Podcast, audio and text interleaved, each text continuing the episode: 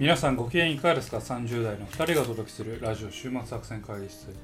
お相手は私、佐藤と。馬場でございます。よろしくお願いします。えーこの番組はですね、映画や漫画などの娯楽からスポーツや様々なイベントまでこんなんやってみたけどどうですかというのを提案する番組でございます。えーはい。あのーまあ、最近働くのも自宅になってですね、うん。まあ、この中でリモートワークやね。リモートワークで、やっぱちょっとメンタルにも来てるのかなってあら。思う時があるんですよ。そうなの。うん。ん。信念持ってるのに。信念持ってるやっぱりなんかこう集中できなかったりあ疲れてなんか疲れやすくなってたりこう変なとこに口内炎できたり。やっぱりちょっとメンタルバランス崩れてるのかなみたいな。もう自分なりに感じることがあって、うん。まあ別に変に肺になったり鬱になったりするわけじゃないけど、うんうん。ちょっと精神のバランス崩しがちやなって思うことが結構あっておお。そんなことないですか？え？ー俺多分ね、でも彼女ができてなかったら、や多分ね、相当病んでると思うよ。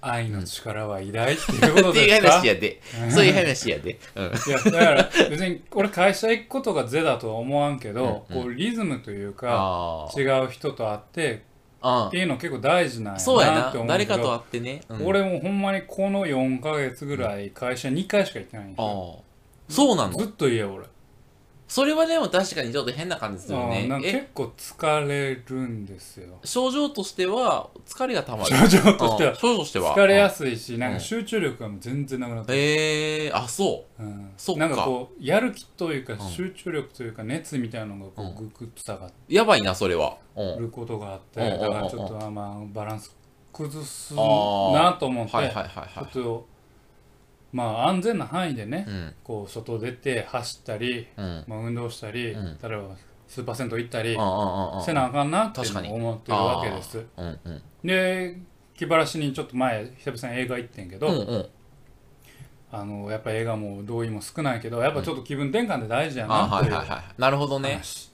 確かに。俺もスーパー銭湯今一番行きたいわ。うん。サウナ入ってマッサージ受けてぼーっとしたいわ。いや皆さんね、うん。皆さん 皆さんうん。気分転換できてんのかなって思って。やっぱりああねこうね。テレビ見たり YouTube 見たりはい Netflix 見たりそういう与えられるコンテンツをただ消化するだああああけ他人の物語をな、うん。消費するのではなく。結構しんどいといううん。か、はいはい。はいはいはい。もうマンネリ化してくる。確かに。そうだよね。うん。でもなんかさほら東京をあ我々東京から発信してるけど東京からはさ他のとこに組ん組んだって言われるじゃんなんか、あんまりね。だから、うん。あんまりその東京の外にも出れないしまあね。ねそう。どうするんやろな。ちょっと俺もちょっとどうさおあの多分今度夏休みとかあると思うけど何しようかなと思って。あ実家帰らんの？実家もなんかでもちょちょっとまた人数増えてきてあのコロナに感染してる人増えてるから、まあね。ちょっとどうしようかなって思い始めて、あかんそう、よねうん皆さんもねラジオを聞いてね元気出してもらうだけではなく、うん、だけではなく。まあちょっと気晴らしをねしつつ安全な範囲でやっていただければなというふうに思います、はい。というわけでね今日も疲れた2人がはい。お届けします、俺疲れてないからね。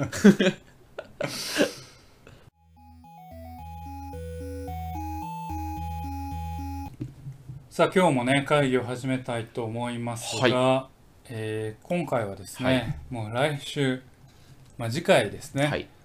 えー毎年恒例超人気企画、はい。えー週末作戦会議室の怖い話。来週ね。はい来週やりましょうそれを。はい。やるんでそれにあたってやっぱり怖い話、はい。なんかまあやっぱ夏だしね、うん。ホラーの話。ホラーのエンタメの話をはい。ちょっとしたいなと思ってはい。おりますよ、はい。ということでえちょっと2人がねそれぞれ見た、あーホラー作品の話を今日ちょろちょろっとお話をしたいかなと思います。はい。やりましょはい、というわけでどっちからいきましょうどっちからいきますか？佐藤さんからいきます？僕から僕からいきましょうか。じゃあ僕からいきましょう。僕はですねあのまあ今日あの佐藤さんがもう怖い話好きなんで、はい。もう僕佐藤さんのためにもう準備してきたようなもんですよあ今日は。はいはい。よかった。嬉しい で、と言ってもですね、あの、やっぱ、これもちらっと言ったけど、地上波でやってる怪談とかって、なんか本当に怖い話をすると、なんか結構、あの、クレームが来るらしいじゃないですかと。うん。なので、あの、今日紹介するのはですね、名古屋のローカル局の CS チャンネルが提供しているホラー番組を紹介したいというふうに思っています。名古屋の CS チャンネル。どうやって見れんの、あのね、アマゾンプライムとかで見れる。アーモンプラで見れるとかで見れるそうそうそうあやっぱローカル番組の方がおもろいねんなおもろかったりする。いやもうでそう。なんか俺も最近そう思うねん、うん。関西ローカルのやつやっぱおもろいなとああ、思うのは,、はい。やっぱりこのローカル感溢れるから、うんちょっととんがったことできたりするうんね。じあの、自由があるよね。自由があるよねそこにねうん。うんはいっていうところですね。はい。はい。ということで、今回紹介したい番組は、えー、階段のし花聞かせてよという番組でござい階ます。段のしい花聞かせてはい。はい。し花ですね。はい。はい。階段の話を聞かせろということはい、ですそうですなそうです。で、この番組のコンセプトはですね、本当に怖い話をするでございまして、はいはい毎回ですね、全国からよりすぐりの怪談師という方がですね、はいはい。登場いたしまして、とっておきの怖い話を喋っていくと。はい。で、なんかですね、あの、えっ、と、プロフェッショナルの怪談師っていう、まあ、怖い話をすることを、なりわいとしたそう、職業にしてる人がいるらしいんですね。はいはいで、それを落語みたいな感じというか、まあ、さ最近なんかその、YouTuber としてか活動している方もいらっしゃるんですけど、そういうか、なんかあの、会談をする会みたいなのがあって、そこで、えっと、会費を取って、あの、生計を立ててるような方がいらっしゃいますと。で、そういう方が、あの、どんどんあの来て、自分のととっておきの怖い話をすると。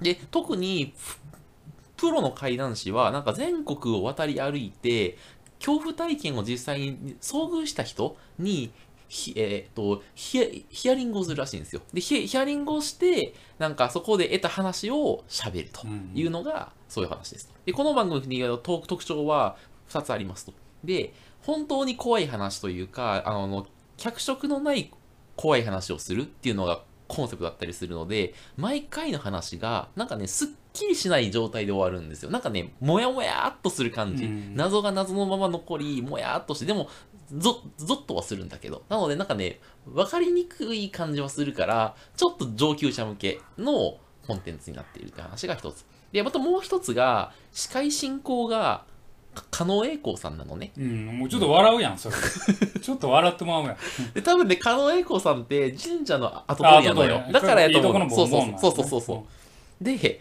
怪談師の人があの怖い話をし終えた瞬間、みんながゾクッとしてる瞬間に、大体加納栄光さんの顔顔がドアップであの抜かれる抜かれるんだけど、その時のね、加納栄光さんは必ず、ニヤーって言って笑ってるから、でそれでちょっと、あの、逆に怖さのバランスがが中和されるみたいな。っていうのが、あの階段の、だから、か、狩野英孝さんっぽい感じで階段の話とかじゃなくて階段の C 花ってなってるみたいな、そんな感じ。あはいはいそういうことねはい。で、まあ、あのー大きくは、やっぱりでも、その、怪談師さんがたくさん出てくる。はいはいでいろんな怪談師さんがいるから、なんかね、怪談師さんごとに、なんかね、特徴があるのよ。はいはいなんかこの人は、なんかね、えー山登りが好きで、山に関する怪談師を、あ山に関する怪談をたくさん持ってるああ人なるほどね。とか、なんかポケモンマスターで、うん。なんか岩系ポケモンをいっぱい持ってる。岩地面系をめっちゃ持ってるみそうたいな。そうそう。なんかそういうのが出てやったりとか、はいあと最近は水系ポ水系海系の人とか 海系の人。海川系。そう、う海川系の怖い話の人とか、あなんか霊能者、まあ、自分が霊感があって、自分の経験談を話す人とか、やっぱさ俺まあホラーもん好きやから、うん。よう見んねんけどさ、うん。えー再現 VR 系それともただ語る系？ああ、わかった。要はあの、誰だっけ？あの怖い人稲川淳二みたいにこうお話をずっとしていく、うん。その話を聞いてる系の番組なんか、よくある本当にあった怖い話。これは私が学生だった頃の体験です、はいってなってからこう、再現部位に入っていくはい系なのか、はいはい。えっとねそれで言うと、稲川淳二系。あ稲川淳二系完全にその怪談師の人が喋る。怪談師、うんまあそっちの方が制作費安つくもんな。あ、それはそうだな。制作費、そう確かに。まあ、これ CS やからね。CS チャンネルだから。そうやな。制作費そんなあるわけちゃうもんな、なんかちょっと雰囲気のある暗い空間に狩野英孝ちょっとあのか可愛らしい女の人と怪談師3人とか呼んできて怪談師が一人一人喋ってるみたいな。そう。だから怪談師の人もだからやっぱねあのし喋り方がやっぱり特徴がそれぞれあって、はいはいはいなんかまあなんでなんかここが怖いとところなんでねみたいな話でここでボッてあの盛り盛り上げるというか、はいはい。っていうテクニックがそううまいなと思って確かにゾッとするのよその瞬間。そう。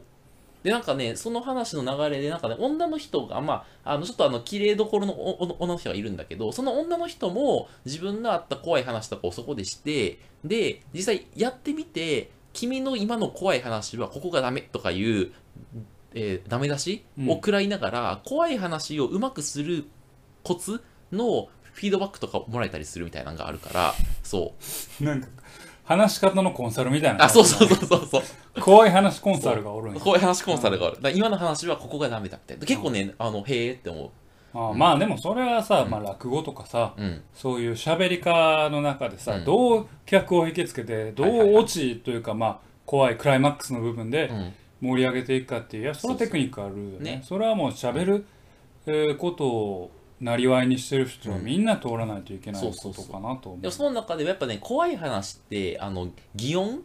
バッと来てみたいなやつの、うんやつのそれをあーえっとそういうのがそうそうそう。あそうそうそうそう。音がするんでですすよ怖いな怖いなと思ってね。もう無理無理みたいななんかそういうなんかねそういう。ああの擬音を恥ずかしがってはあかんとかいう話とかなんかそういう怖い話ならではのあのし喋り方のコツとかを教えてくれるっていうおやはり音がするんです。よ。あれおかしいなと思ったんですよね最初、なんかこんな音したかなって。でもねもった耳澄ませるんですそしたらねピチョ。ンピチョ。ンピチョ。ンこれいつまで続くねん突っ込めや。ごめんごめん。そうやな。そうそんな感じ。そう。それのコンサルをしてくれるそう、うん。えいいでしょーちなみにうん。じゃあおすすめの話あるんですか？おすすめの話はえーっとね一つすごいなんかね純粋に怖い話と不思議な話もあるんだけど、俺一個だけすごい印象に残ってる話があってそれはどっちなんですか？怖い話怖い話なんだけどえエロい話があるのよ ちょっと。怖いんだけど怖エロいみたいな。怖エロい話。そうそうそうそう、うん。なんかねあのひな人形を救うのよ。うん。でひな人形がおお礼しに来るのね。うん。お礼しに来る時に寝てる時にひな人形がなんか来てなんか服を脱ぎ始めてひな人形が？そう。でベッドの中入ってくるのよ。ひな人形が。ひな人形が。でまあ人間の体になってね。あのひな人形ちゃう人間やん。えでもなんかそのそれ人間やないか。ひな人形やなんて。それはもう人間やないか。じゃあ霊よ。霊みたいなもんよ。だからひな人形の子を助けたら今ちょっとミルクボーイっぽくやったな なんでそこは突っ込まないの？分からへんわ今な そっかそれな。それはそういうやつひな人形か人間かみたいそれはひな人形やなってもう人間やないか。なでもな言うて。でもそのひな人形な。でもその人間なっつって。昔の言葉喋る。そらもうひな人形やでもな。そのひな人形なベッドの中入ってくんねんけど。んそらもうひな人形違う。でしかもな。人形一人であるか でもそのひな人形笛吹くねそういうことや。であとなんかね面白いのがなんかそのベッドの中入ってきておっぱいをなんかすりつけられて怖いんだキーってやってんだけどあれ？気持ちいいみたいになるって話があって。ちょっとおもろいそうそれがおもろいって。いうあれ？ちょっと待って。怖い話だったよねみたいなので。そう。でまたそのあのえっと加納さんがニヤーってするみたいな。ちょっと面白いやねう。んなるほどね。そう。みたいなそういう話もあるので結構なんかそのあのバリエーションに富んだ怖い話が出てくるのでエロ怖いポケモンを持ってる人がいるもういる。そう幽霊のちょっとエロいエロい話。持ってる人もいる。そう。怖いシーハナの話。怖い違う話やなはい。なるほど。ありがとうございはい。ます、というわけでね、はい。佐藤さんもある。次は私がちょっと紹介。もうちょっとね、うん。タイミングがずれてるんですけどもあの地上波でもねいろいろ広告売ってるんで、うん。あの広告自体は CM 自体は目にした方が多いかなと思いますけど、うんネットフリックスでドラマ化された「えー呪音呪音呪いの家。うんうんうん」それをちょっと見たのでほその感想をちょっと伝えたいなとうドラマなんや思います。呪音はい。で呪音のまあリメイク。じゃあリメイク。なるほどね。うんうん。クなんですけどリメイクというよりは、うん。これ英英語題、まあ、全世界に対して、あの展開してるので映画ですね「ジュオン・オリジンズ」っていうお話で。オリジンズ。ガンダムみたいな、ちょっとな。そう、ん ガンダムオリジンみたいな。オリジナル版以前のシリーズの起源を、まあ、辿るような物語なん。ですよ。あで、実際作品の冒頭も、えーまあ、呪音を作ることになったあー実はそれが呪音本体よりももっと不気味なお話なんですという、まあ、語り口から始まるとなるほど。いうことで始まる物語なんですよね。でこれまあネタバレっちゃネタバレなんですけど、えー、呪音の呪音っていうのも、まあ、日本の映画の中でも、まあ、映画に限ってね呪音のドラマ版はちょっと置いといて、んあの呪音ってあの映画ができる前に呪音のドラマ版があったうんうんうんうん。なるほど、そうドだ。ラマあの OVA 版みたいなのがあってはいはいはいはい。で、まあ、呪音映画でまあ大ヒットしてですね、でそこでアイコン的なキャラクターかやこととしおっていうのがうん。いるんですよ、うん。これ見たことある？ない。あないんや。呪音ない。もう呪音といえばかやこ、まあえー、あ、そうなんや。おうん。お化けですわ。おお化けなんやそのかやこ呪いの家にいるお化け、あ、白塗りのお化けです。はよんはんはんはんもうそれがもう有名。はあかやこ対貞子って見たことない？え？一応貞子とも対決しちゃうような日本の J ホラーのゴジラみたいな。お化けといえば ゴジラかやこ。か貞子みたいななるほど。ぐらいのキャラクターなんですけど、うん。この呪音呪いの家ではそのアイコニックなキャラクターであったかやことうん。は出てこない。出てこない。出てこないんです。よ、むしろその呪音そのかやことか年ををまあ虚構の中のそういう存在を作るに至ったあー元ネタをが元になったお話。ほう、なるほど。ほうほうほうほうねう。なるほでまあどういう話かっていうと、うん。あの1988年がまず始まるんですよ、うん。これいくつかの時代を経たうんうんうん。物語なんですけど,、なるほどえー心霊研究家の小田島っていう人がですね、うん。まあ、オカルト番組に出演すると。でその時に、えーまあ、タレントがいるんですけどそのタレントの、まあ、女性がある怪奇現象をの相談をするんです、ね。心霊番組の中で。なるほど。でそのお話はある一軒家が関わっていたと、うん。でちょっと場面が変わって、うん。でその同じ頃ですね、うん。その清美という女の子がいて。その清美は転校してくるんですよ、うん。で女子生徒お友達となった女子生徒と誘われてある空き家に向かっていくんだけれどもそこからある事件が起きていく。で、まあ、その空き家が当然まあ呪いの家。はいはいはいその。女の子のタレントが言うある一軒家と、うん。その清美が言った一軒家っていうのが、まあ、同じ家でなるほど。あえーこの3人がいろんな事件、まあ、あるいは呪いをお元にした事件に巻き込まれていくというよううんなお話になってます。それが大きい体で、でまあ全体を言うと1話だいたい30分の6話もの。だから3時間ぐらいのああ、まあまあいい感じの作品でボ結構リュームやね。見やすいんですよね。で、え2つこれを作品を見るにあたって気をつけないといけないのはまず冒頭で言った通りかやこととしおっていう、えー、呪音のアイコニックなキャラクターが出てこないんですよね。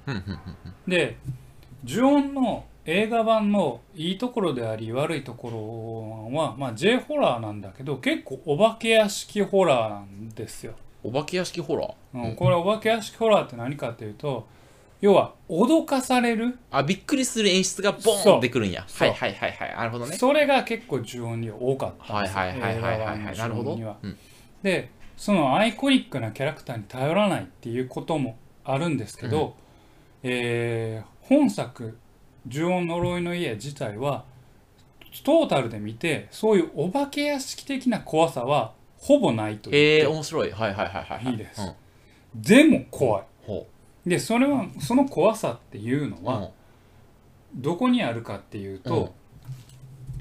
えーこの時代に対する怖さ時代に対する怖怖さ。さっていうのが僕は背景にあるとほ思ってるんう。ですよね。でその時代が持ってた空気感っていうものをえうまく演出してるその怖さにあるのかなと思います。時代いうのは1980年代でこれはポイントなんが80年代から90年代にかけて、うんうんえーっと物語が進展していくのね。でこれ物語中でもテレビが映ってあの描かれたりうんうん。実際その物語でメタファーメタファーというかあの引用されてるんですけど80年代後半から90年代、まあ、前半半ばって結構残忍な事件がいろいろ起きてるんですよ。でまあ我々もその時代を生きてるから分かるけど例えばまあまあ我々の出身からすればねやっぱ95年っていうのはなかなか大きい事件がいろいろ起きそうだね。た時代で、オウムうん。の、まあ、松本千鶴被うん。告、地下鉄、まあ地下鉄サリン事件。とかあの、えー弁護士殺害事件があったり、えーまあ阪神大震災があったり、少年 A はいはいはいはい日はい。原事件があったりっていうの、でその前もその80年代後半から女子高生コンクリートああ、事件とか名古屋であった妊婦切り裂き事件とか結構残忍な事件があって、そういう事件を結構下地に置いてるんですよね。なるほどね。でそういう時代性。でバブル後の不穏な空気、世の中の不穏な空気と殺人事件。ああの呪いの家っていうのを密接にリンクされてさせてるんですよ。だから物語自体が幽霊的な怖さはもちろんなんだけど、なんか不穏な空気が流れてるんですよ、で第1話からまあ清美っていうのうん。がある事件に巻き込まれていくんですけど、うん。こう見るも無残な事件に巻き込まれるんです。うんうんうん幽霊的な怖さそのよものよりもなんか映像としては残忍さであったり、うんうん。悲惨さっていうのが結構フィーチャーされうんてなるほど。結構胸にくるんですよ。で、うんそれが呪いの家を取り巻くまあ実際呪いの家で起きた事件を取り巻くことに絡みついていく。でなんか幽霊の怖さというのは人間の怖さ人。間の怖さにかなりフィーチャーしているんですよね。でこのお話聞いた時には面白いなと思ったのは、あの呪いの家とホラーまあそういうう虚構うん。の話なんやけど、うんうん。現実にあったことを引用してたりうんうんうん。現実にあったものをあの描くことで、うん今の現実の社会とのタッチポイントっていうのをうん。いくつか置いてるわけ。なるほど。だからある意味我々がホラーとか怖いものを見るときにそれはまあ虚構の世界だよね。うん。ホラーだよね。うん。楽しませてくれるよねっていうエンあのエンタメ？エンタメというかうん。この壁っていうのを取れ取り払ってるとはいはい。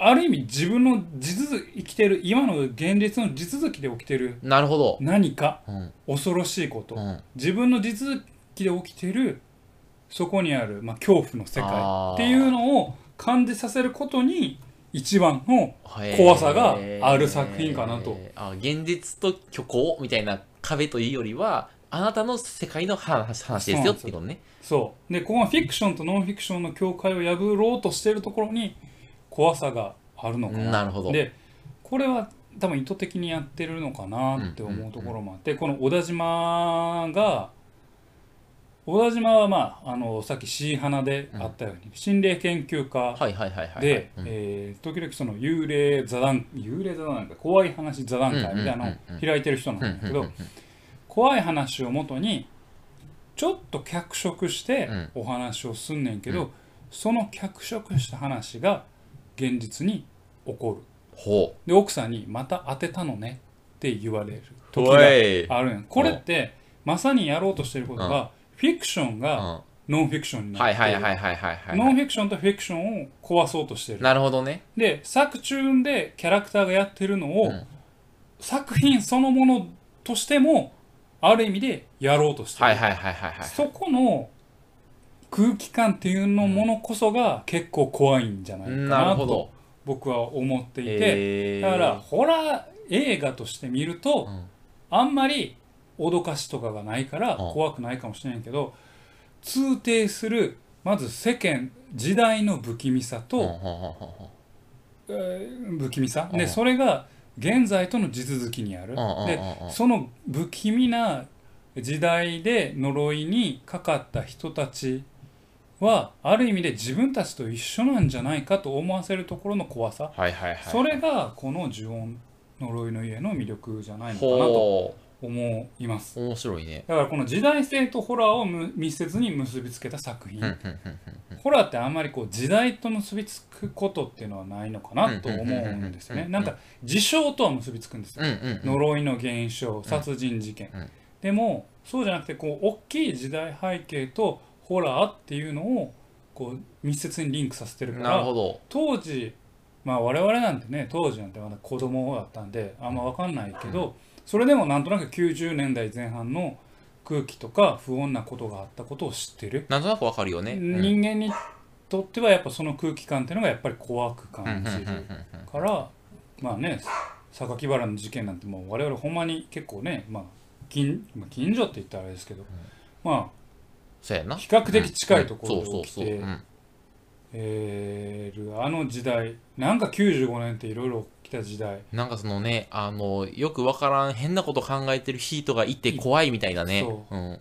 まあ地下鉄サリン事件もあったし、うんうんうんうん。なんかおかしな時代のその空気感がまあ呪いという形である意味出て噴出してなるほど。そこの面白さを感じていただければ結構楽しめるんじゃないかなと思いますね。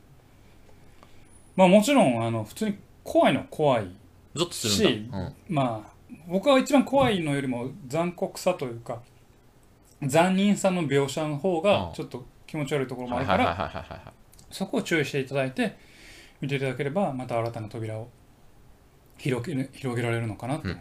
でそのフィクションとノンフィクションを超えるっていうことが最後の場面にも生かされてるのかななって思うのうんでそれをねぜひ見ていただければなというふうに思いますね何で見れるの？ネットフリックスネットフリックス見れる。ネッはい。トフリックスなんでわかりますした。なのでぜひ、えー見ていただければと思います、というわけで今回は、え2人が最近見たはい。怖い、えー番組というところで私は階段のし花をそして佐藤さんは呪音呪いの家はい。をご紹介させていただきました、まあ、夏にぴったりですので、ぜひ、えー見ていただければなというふうに思います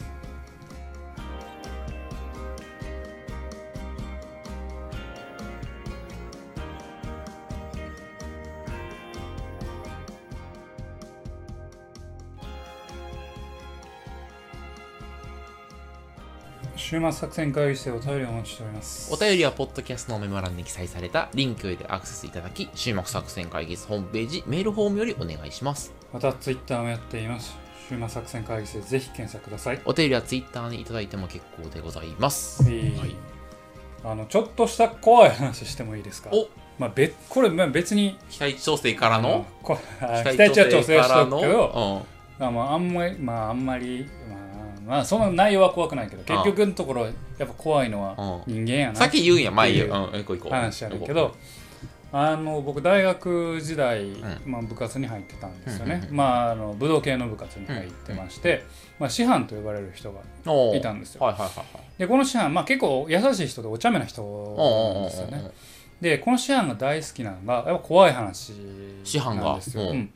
うん。で、えー毎年恒例なんですけど夏合宿になると、絶対に、えー肝試しをするへでいつも長野県の合宿場があって、うん。まあ、旅館があってそこにまあ道場がついてて、ー。その道場、まあ、稽古があって、まあ、中日水曜日に必ず、えーやると。長野県の道場の深夜って、それだけでちょっと、ふん、あの、まあまあまあ、まあ、あんまり道場は別にそんな怖くない。あ、ああの旅館についてる道あ場で、その空手とか、あーまあ、柔道とかも何でもできる。剣道もの人もいたし、はいはいはいはい。まあその学生狙ってるんやろね、そういう学生あーなるを。ほどね。で、まあありました。で、水曜日中身は絶対にあの肝試しをしない。あー怖い話じゃない。肝試しをしをやるで、俺当時2回生。大学 2, 年うん。2年生かな、でまあ3年生、まあ、3回生が幹部と言われる、まあ、部を運営してる。そうやんな。よ OB4 回生からは OB と、で、えー俺当時まあ役職があってほまあなんかまあクラブの役職の補佐みたいな役職をでそのある役職の系列の人は、うん。えー脅かす側に回らないといけない。ああ、なるほど。脅かすというか、んあのえー運営側に回らなるほどね。はいはい。代々、うん。でまずもうこっから怖いねんけど、え3回生が中心でで2回生がその2回生の俺がその3回生の補佐ね。うんその役職の。うんうんうん。まあ A って役職にしようか。うんうん。まあちょっと称号はちょっとめんどくさいから。うん。A っていう役職の俺 A 補佐やったから A 補佐になって。うんうん。でまず何が怖いって、うん。えー歴代 A, A 職をやってた人、OB うんをまずあの師範が呼びつける夏合宿に。一回まず。うん。来いと。うん。来てくれと。うでまあまだあの陰性とかやってるうん。歴代 A 職をうん。歴任した人うん。がうん。集まると。うん。だからまあ歴代 A 職関連の人がまあ5人ぐらい集まる。営職会議がうん。行われるわけやな。うん、で師範がうん。今回はこういうプランだと。あ、師範、コンセプト 毎回。こういうお前はこことこ大好きじゃん。お前はこことここに待機してうん。あれしろうんと。うん。でまあ基本シンプルな肝試しでうん。なんかその合宿所の裏山みたいなところにいてまあシンプルですよ。うん。なんか3回生と1回生。まああれペアを作ってうん。えーとどこどこまでえーなんかを取りに行けと。それちなみに男女でやるの？いや必ずしも男女男女比バラバラやからああ、そうか。じゃあ男、男の場合は？ある。男男も場合も。ああ、オッケーオッケー。うん。で取りに行けと。うん。絶対言われる、うん。そういうやつで、うん。であのー何やったかな。そうほんであのーもうゴールのところになんか行った証明となるああ、なんかはいはいはい。はい。こうちょっとしたアイテムがあって、うん。それを持って帰ってこいと。いうので、で歴代 A 職、うん。もう俺含め A 職のやつは、うん。えーそれところどころにちゃんとえー控えてうん。ちゃんとあのみんなが通るか、まあ、あるいは安全を確保せよと、で時にはカサカサ音出して脅かせと。で俺いっちゃん下っ端やったから、連絡役としていろんなとこ走り回れって言われて。おほんでまあみんな、まあ、歴代 A 職の人はみんな嫌なわけよ。うん。夏で夜あの、まあ、懐中電灯一応1個持ってされるけど怖いああ。怖いというか奇妙やし。脅かす側もね。で現実的に言うと蚊がめっちゃおってめっちゃ食われると、あーはいはいはいはいはい。どんだけ虫うん刺されスプレーでも。で普段優しいうん。師範が、うん。その時だけタイムスケジュールもめっちゃ細かいし なんで準備してないんだ早くこれ持ってきてってやっただろみたいな。線香の匂いここで出さなきゃいけないだろってめっちゃ演出にもうるさいし。こだわりが強い。めちゃくちゃこだわりが強い。違う。どこでこだわってんねん。だから俺本業でこだわってくれ。俺そこで一番怖かったのはうん。もう師範やったっていうその話。めっちゃ怖かった。いや普段めっちゃおとなし優しい人いやこの技はこうやるんだみたいな。こうだよねうん。みたいな。めっちゃ優しい人なのにその時だけもうまあなんやろなタイムスケジュールから演出の仕方からなんか蜷川幸雄みたいな。めちゃくちゃ怖い監督で。やっぱその人をさ怖がらせるのって結構あの刹那の体験だからやっぱねそのちょっとのタイミングのねお遅れがね致命傷になっちゃうもんね。う。ん。であのその話。だから俺が幹部の時はうん。なくなって。なくなったの？誰かがなんか言ったんじゃないの？指導員の人うん。がこれやっぱ学生連れの団体でやってるからなんか事故あった時に責任問題になるからうんそろそろうるさいしやめましょうって言って。師範むちゃくちゃあれたじゃない残念やったは残念があった残けど念やろまあ一応そこは常識人やから。あそうかそうか。そうやかめたけどあのやめたけどな俺幹部の時やめなくなってよかったって思って。いつも、ま、何が嫌やってなんか OB の人がかわいそうで歴代 A 職の OB の人が、いや俺なんで OB なんてこんな顔に刺さる毎回からなかなかポリポリかきながら やってあって毎年。かわいそうやなみたいな。